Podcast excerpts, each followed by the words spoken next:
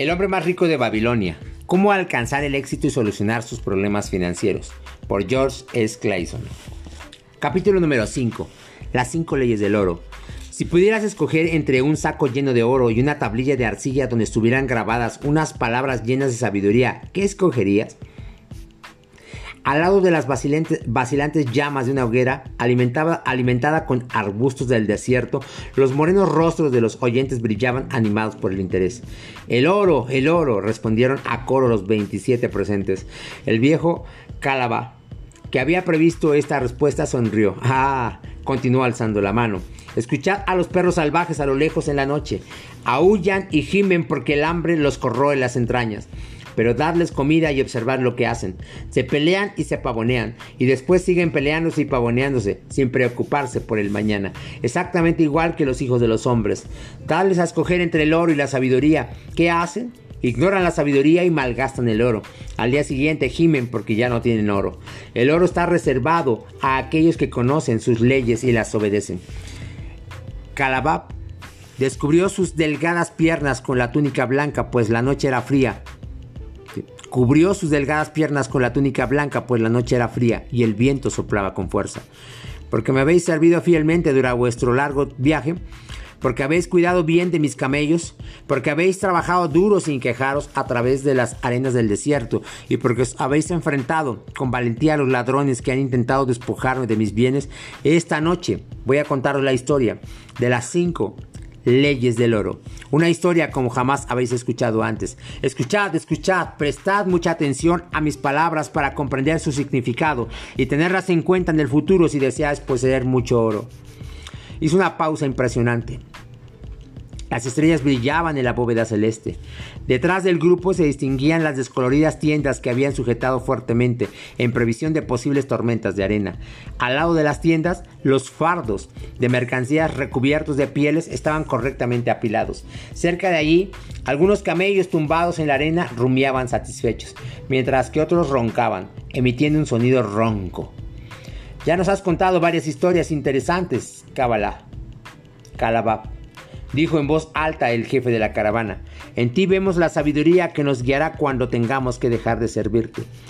Os he contado mis aventuras en tierras lejanas y extranjeras, pero esta noche voy a hablaros de la sabiduría de Arcad, el hombre sabio que es muy rico. Hemos oído hablar mucho de él, reconoció el jefe de la caravana, pues era el hombre más rico que jamás haya vivido en Babilonia. Era el hombre más acaudalado porque usaba el oro con, sabiduría, más de lo que cualquier otra persona lo hizo anteriormente. Esta noche voy a hablaros de su gran sabiduría tal como Nomasir, su hijo. No habló de ella, me habló de ella hace muchos años en Nínive, cuando yo era más que un joven. Mi maestro y yo nos habíamos quedado hasta bien entrada la noche en el palacio de Nomasir.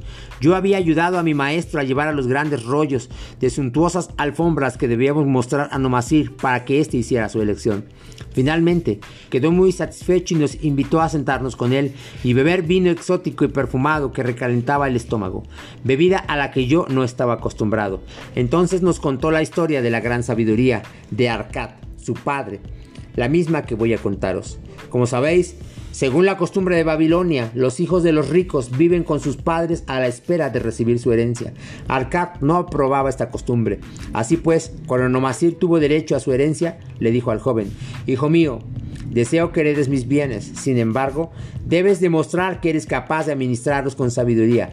Por tanto, quiero que recorras el mundo y que demuestres tu capacidad de conseguir oro y de hacerte respetar por los hombres. Para que empieces con buen pie, te daré dos cosas que yo no tenía cuando empecé, siendo un joven pobre, a amasar mi fortuna. En primer lugar, te doy este saco de oro. Si lo utilizas con sabiduría, construirás las bases de tu futuro éxito. En segundo lugar, te doy esta tablilla de arcilla, donde están grabadas las cinco leyes del oro. Solo serás eficaz y seguro si las pones en práctica en tus propios actos. Dentro de 10 años, volverás a casa de tu padre y darás cuenta de tus actos. Si has demostrado tu valor, entonces heredarás mis bienes.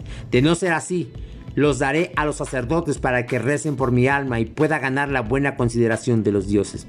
Así pues, Nomasir partió para vivir sus propias experiencias llevándose consigo el saco de oro, la tablilla cuidadosamente envuelta en seda, su esclavo y caballos sobre los que montaron.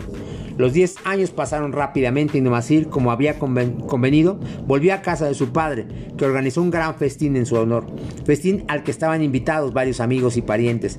Terminada la cena, el padre y la madre se instalaron en sus asientos ubicados en la gran sala, semejantes a dos tronos, y Nomasir se sintió frente a ellos para dar cuenta de sus actos tal como había prometido a su padre. Era de noche. En la sala flotaba el humo de las lámparas de aceite que alumbraban débilmente la estancia. Los esclavos vestidos con chaquetones blancos y túnicas batían el húmedo aire con largas hojas de palma. Era una escena solemne. Impacientes por escucharle, la mujer de Nomasir y sus dos jóvenes hijos, amigos y otros miembros de la familia se sentaron sobre las alfombras detrás de él. Padre, Empezó con deferencia. Me inclino ante vuestra sabiduría. Hace diez años, cuando yo me encontraba en el umbral de la edad adulta, me ordenasteis que partiera y me convirtiera en hombre entre los hombres, en lugar de seguir siendo el simple candidato a vuestra fortuna. Me diste mucho oro, me diste mucha de, de vuestra sabiduría. Desgraciadamente, debo admitir muy a pesar mío, que administré muy mal el oro que me habías confiado. Se escurrió entre mis dedos, ciertamente a causa de mi inexperiencia, como una liebre salvaje que se salva a la primera oportunidad que le ofrece el joven cazador que la ha capturado. El padre sonrió con indulgencia. Continúa, hijo mío, tu historia me interesa hasta el mínimo detalle. Decidí ir a Nínive porque era una ciudad próspera, con la esperanza de poder encontrar buenas oportunidades allí. Me uní en la caravana e hice numerosos amigos. Dos hombres conocidos por poseer el caballo blanco más hermoso tan rápido como el viento formaban parte de la caravana. Durante el viaje me confiaron que en Nínive había un hombre que poseía un caballo tan rápido que jamás había sido superado en ninguna carrera. Su propietario estaba convencido de que ningún caballo en vida podía correr más deprisa. Estaba dispuesto a apostar cualquier cantidad, por muy elevada que fuera, a que su caballo podía superar a cualquier otro caballo en toda Babilonia. Comparado con su caballo, dijeron mis amigos, no era más que un pobre asno fácil de ganar. Me ofrecieron como gran favor la oportunidad de unirme a ellos en la apuesta. Yo estaba entusiasmado por aquel proyecto tan emocionante. Nuestro caballo perdió y yo perdí una gran parte de mi oro. El padre rió. Más tarde descubrí que era un plan fraudulento organizado por aquellos hombres y que viajaban constantemente en caravanas en busca de nuevas víctimas. Como podéis suponer, el hombre de Nínive era su cómplice y compartía con ellos las apuestas que ganaba. Esta trampa fue mi primera lección de desconfianza. Pronto recibiría otra, tan amarga como la primera. En la caravana había un joven con el cual me unía la amistad. Era hijo de padres ricos como yo y se dirigía a Nínive para conseguir una situación aceptable. Poco tiempo después de nuestra llegada, me dijo que un rico mercader había muerto y que su tienda, su valiosa mercancía y su clientela estaban a nuestro alcance por un precio muy razonable, diciéndome que podríamos ser socios en partes iguales, pero que primero tenía que volver a Babilonia para depositar su dinero en un lugar seguro. Me convenció para que comprara la mercancía con mi oro, retrasó su viaje a Babilonia y resultó ser un comprador poco prudente y malgastador. Finalmente me deshice de él, pero el negocio había empeorado hasta tal punto que yo no ya no quedaba casi nada aparte de mercancías invendibles y yo no tenía más oro para comprar otras. Malvendí lo que quedaba eh, a un israelita por una suma irrisoria. Los días que siguieron fueron amargos, padre. Busqué trabajo, pero no encontré ninguno, pues no tenía un oficio ni una profesión que me hubiera permitido ganar dinero. Vendí mis caballos, vendí a mi esclavo, vendí mis ropas de recambio para comprar algo que llevarme a la boca y un lugar donde dormir, pero el hambre se hacía sentir cada vez más. Durante aquellos días de miseria recordé vuestra confianza en mí, Padre. Me habías enviado a la aventura para que me convirtiera en un hombre y estaba decidido a conseguirlo. La madre ocultó su rostro y lloró tiernamente. En aquel momento me acordé de la tablilla que me habías dado, en la que habías grabado las cinco leyes del oro. Entonces leí con mucha atención vuestras palabras de sabiduría y comprendí que si primero hubiera buscado la sabiduría, no hubiera perdido todo mi oro. Memoricé todas las leyes y decidí que cuando la diosa de la fortuna me volviera a sonreír, me dejaría guiar por la sabiduría de la edad y no por una juventud inexperta. En beneficio de los que están aquí sentados, voy a leer las palabras de sabiduría que mi padre hizo grabar en la tablilla de arcilla que me dio hace 10 años. Las cinco leyes del oro. Número 1. El oro acude fácilmente, en cantidades siempre más importantes, al hombre que reserva no menos de una décima parte de sus ganancias para crear un bien en previsión de su futuro y del de su familia. El oro trabaja con diligencia y de forma rentable para el poseedor sabio que le encuentra un uso provechoso, multiplicándose incluso como con los rebaños en los campos. Número 3. El oro permanece bajo la protección del poseedor prudente que lo invierte según los consejos de hombres sabios. Número 4. El oro escapa al hombre que invierte sin fin alguno en empresas que no le son familiares y que no son aprobadas por aquellos que no conocen la forma de utilizar el oro. Número 5. El oro huye del hombre que lo fuerza a ganancias imposibles, que sigue el seductor consejo de defraudadores y estafadores, o que se fía de su propia inexperiencia y de sus románticas intenciones de inversión. Estas son las cinco leyes del oro, tal como mi padre las escribió.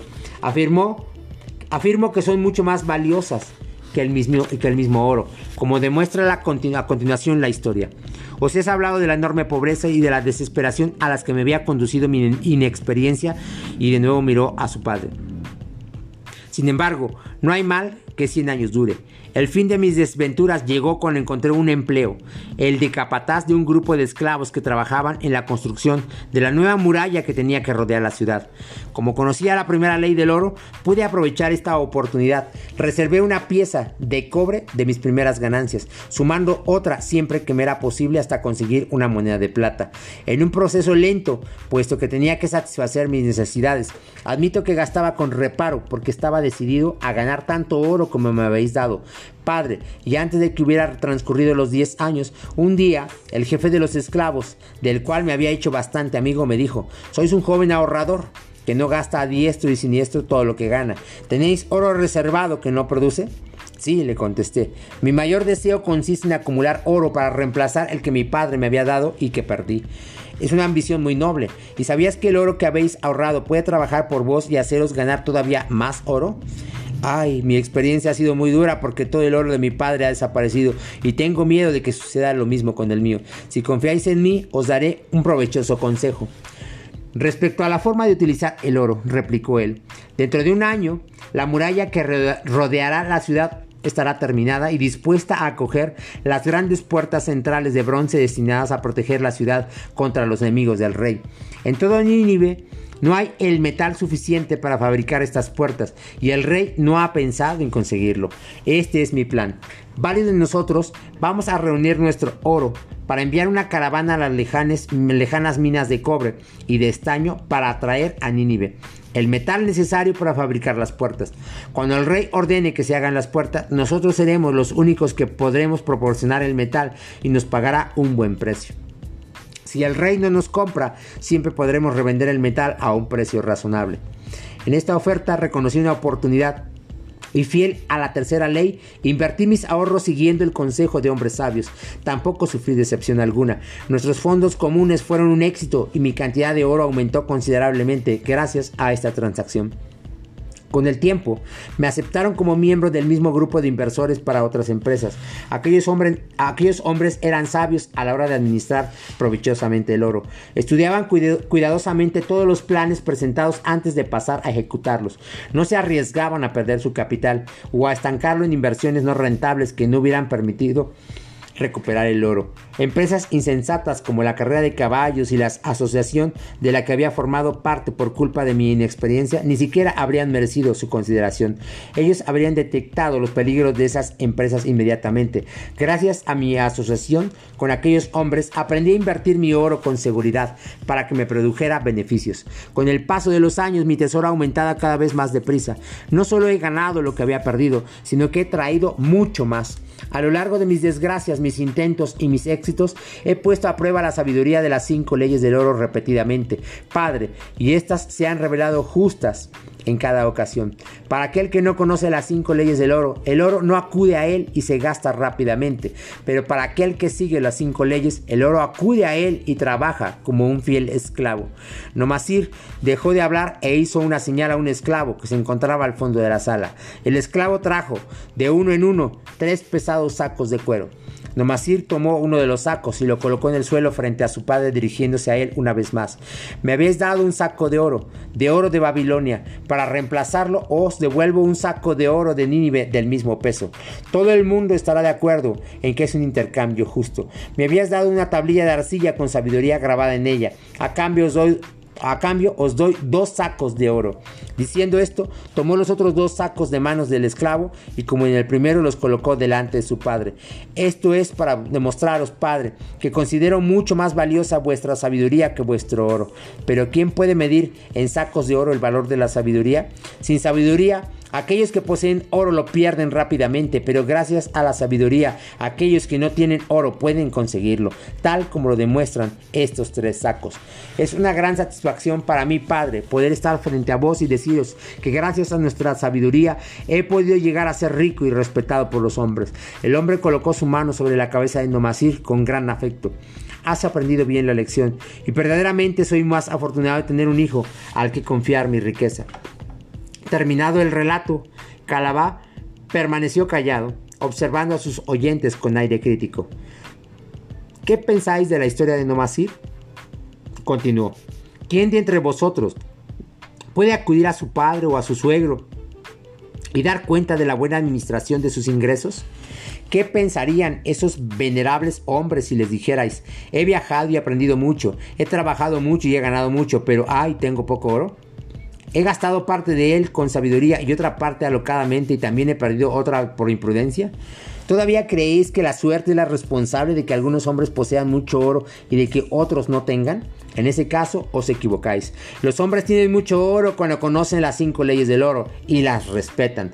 Gracias al hecho de haber aprendido las cinco leyes en mi juventud y de haberlas seguido, me he convertido en un mercader rico.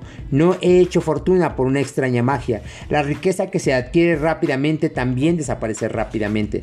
La riqueza que permanece para proporcionar alegría y satisfacción a su poseedor aumenta de forma gradual porque es una criatura nacida del conocimiento y de la determinación. Adquirir bienes constituye una carga sin importancia para el hombre prudente. Transportar la carga año tras año con inteligencia permite llegar al objetivo final. aquellos que respetan las cinco leyes del oro se les ofrece una rica recompensa. Cada una de las cinco leyes es rica en significado y si no habéis comprendido su sentido durante mi relato, voy a repetirlas ahora.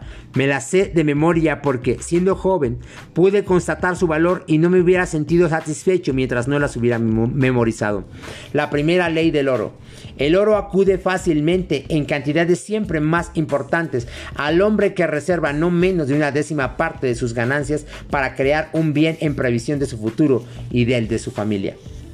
El hombre que solo reserva la décima parte de sus ganancias de forma regular y la invierte con sabiduría, seguramente creará una inversión valiosa que le procurará unos ingresos para el futuro y una mayor seguridad para su familia, si llegara el caso de que los dioses le volvieran a llamar hacia el mundo de la oscuridad. Esta ley dice que el oro siempre acude libremente a un hombre así. Yo puedo confirmarlo basándome en mi propia vida. Cuando más oro acumulo, más oro acude a mí rápidamente y en cantidades crecientes. El oro que ahorro proporciona más, igual que lo hará el vuestro. Y estas ganancias proporcionan otras ganancias. Así funciona la primera ley. La segunda ley del oro. El oro trabaja con diligencia y de forma rentable para el poseedor sabio que le encuentra un uso provechoso, multiplicándose incluso como los rebaños de los campos. Verdaderamente el oro es un trabajador voluntarioso, siempre está impaciente por multiplicarse cuando se presenta la oportunidad. A todos los hombres que tienen un tesoro de oro reservado, se les presenta una oportunidad permitiéndoles aprovecharla. Con los años, el oro se multiplica de manera sorprendente. La tercera ley del oro. El oro permanece bajo la protección del poseedor prudente, que lo invierte según los consejos de hombres sabios. El oro se aferra al poseedor prudente porque se trata de un poseedor despreocupado. El hombre que busca la opinión de hombres sabios en la forma de negociar con oro, aprende rápidamente a no arriesgar su tesoro y a preservarlo y verlo aumentar con satisfacción.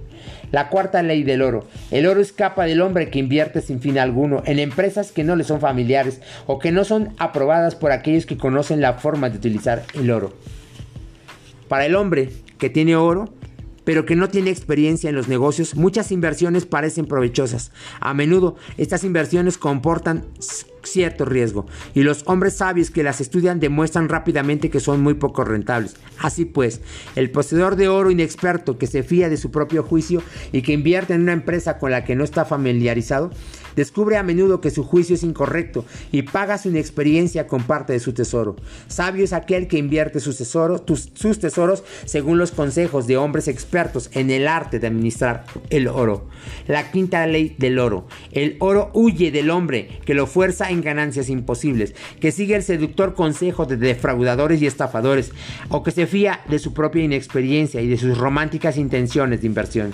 El nuevo poseedor de oro siempre se encontrará con proporciones extravagantes que son tan emocionantes como la aventura. Estas dan la impresión de proporcionar unos poderes mágicos a su tesoro que lo hacen capaz de conseguir ganancias imposibles, pero verdaderamente desconfiad. Los hombres sabios conocen bien las trampas que se esconden detrás de cada plan que pretende de enriquecer de forma repentina. Recordad a los hombres ricos de Nínive que no se arriesgaban a perder su capital ni a estancarlo en inversiones no rentables.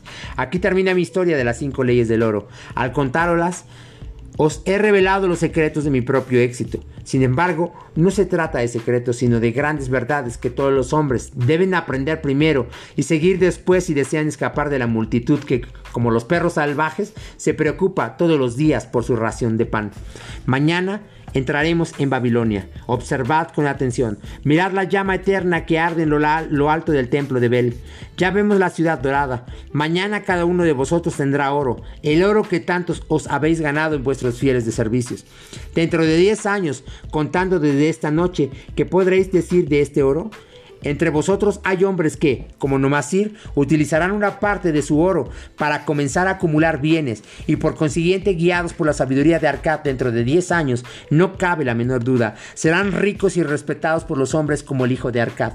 Vuestros actos sabios nos acompañan a lo largo de toda la vida para serviros y ayudaros. Del mismo modo, seguramente, nuestros actos imprudentes nos persiguen para atormentarnos.